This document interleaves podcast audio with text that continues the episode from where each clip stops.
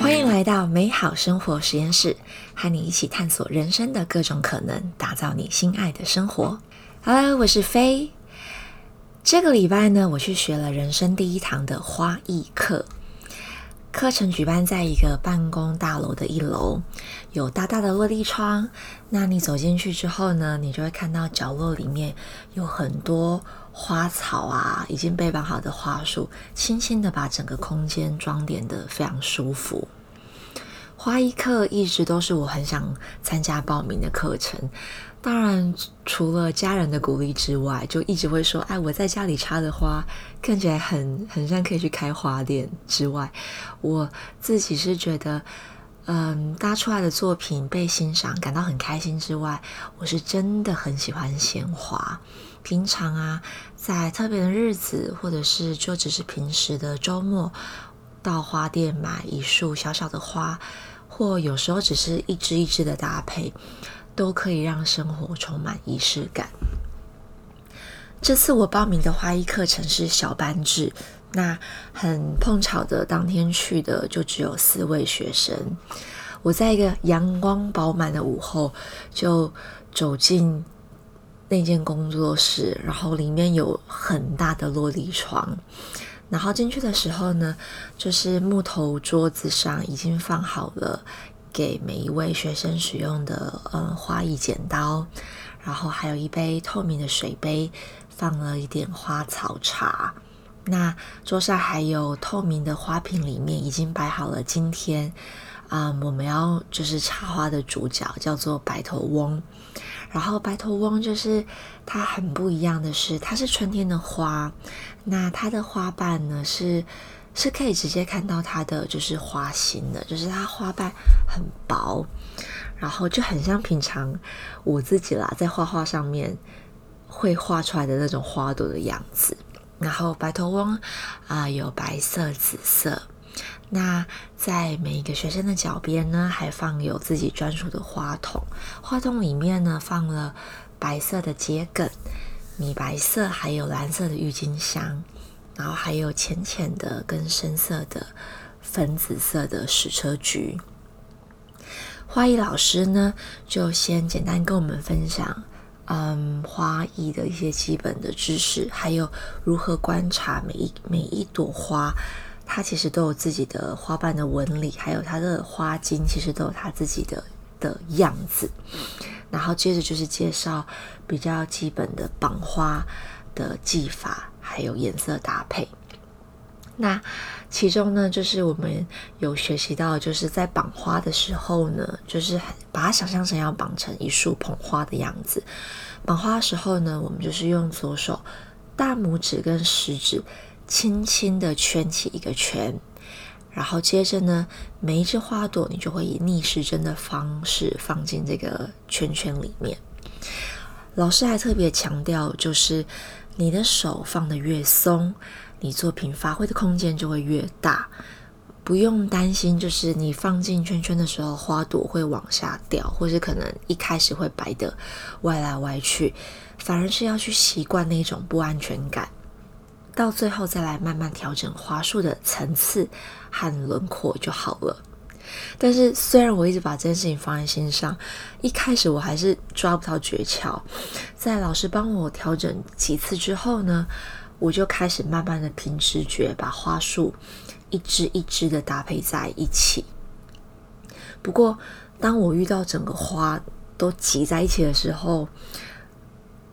老师过来帮我调整的时候，他就会先问我：“那你你这束花的重心在哪？也就是它的正面是在哪里？”然后等到我们就是看到这个重心之后呢，我们就会再慢慢的把每一朵花，也许是拉高、压低，做出做出一点层次感，然后再调整一下整个轮廓。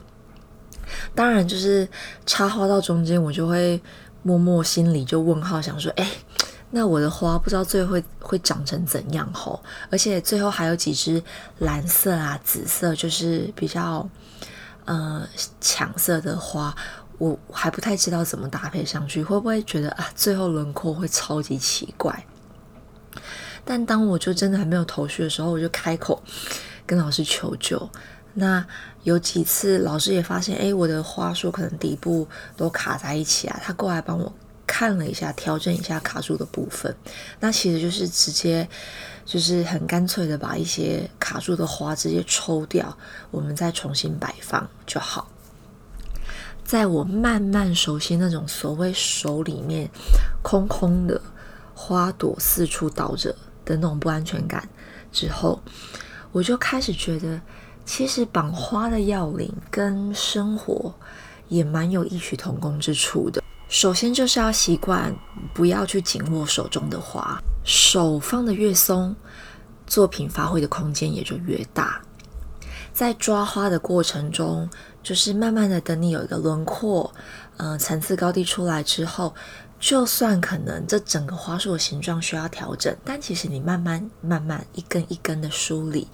然后也许你再照着镜子的角度拉远看一些，稍微比一下看一下，你就会有一些灵感。那你就依照每一朵花。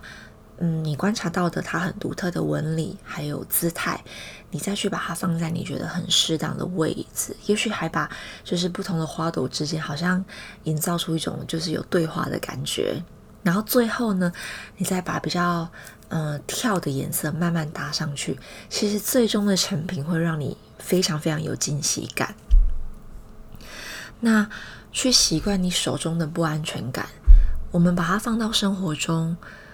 其实也就像是你慢慢去习惯生活中那些你很在意的事，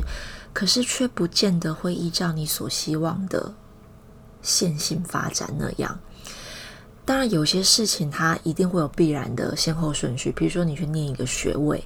或者是你去考一个证照考试，通常可能是一年一年，或是一级一级的往上嘛。但也有很多不一定有先后顺序的事啊，比如说，呃。你也许觉得一定要先存到多少钱才可以结婚，或者是你觉得一定要事业有成了再来考虑生小孩的事，但其实这都取决于每个人的生活重心、当下的状态，还有对你而言的优先顺序是什么，反而没有什么绝对。你可以一边的。经营家庭生活，一边拼事业，当然可能会累一点，需要一些策略，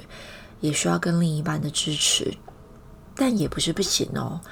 也许你是在有了孩子之后，才有了创业的想法，又或者你就一直想要等待某一些事情被安顿好之后，你才能去做下一件你觉得非常重要的事情。可是现实里面就是你就是有很多未知，在这种情况下，难道你就非得在原地等待吗？这样子的想法蹦出来的时候，就是刚好也很符合我最近在思考的事情。有时候我一直会觉得，在打造喜欢的生活之前，有一些必要的条件必须都要先到位，或者是都要有保证再去行动，好像比较安全，比较有保障。但是当我发现这一些等待的时间如果是难以估算的时候，你可能会造成更高的情绪成本，以及消耗你的勇气成本。如果是这种情况，我就觉得我就必须要跳出来评估，以及决定我要不要直接行动，而不是一直等待。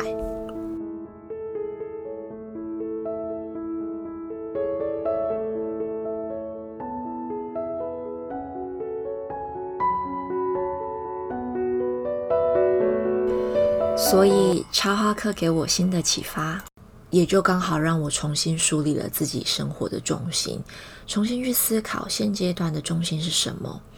对我最重要的事情。那同时我也想了一下，以这样子的中心为主轴出发，我可以怎么安排其他的事项？也许不是最好最安心的做法，但可以是让我好好的把重心真正启动。所以我就意识到，不要紧抓生活中所有在意的事情，都一定要照自己所所希望的顺序发生，去接受那一种无法掌握、不踏实的感觉。那重新把你的重心呃定位，其实我也是有能力把现况跟生活各个面向好好的做调整，就像是拉花一样，把你想要嗯吐出的花，就是你所重视的事情，多放一些心力，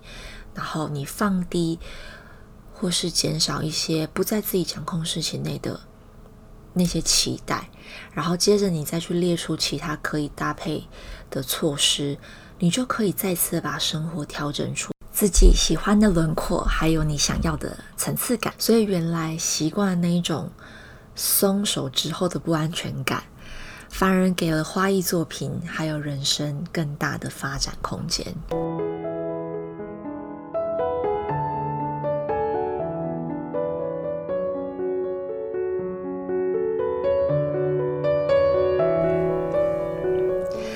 今天就是跟大家分享。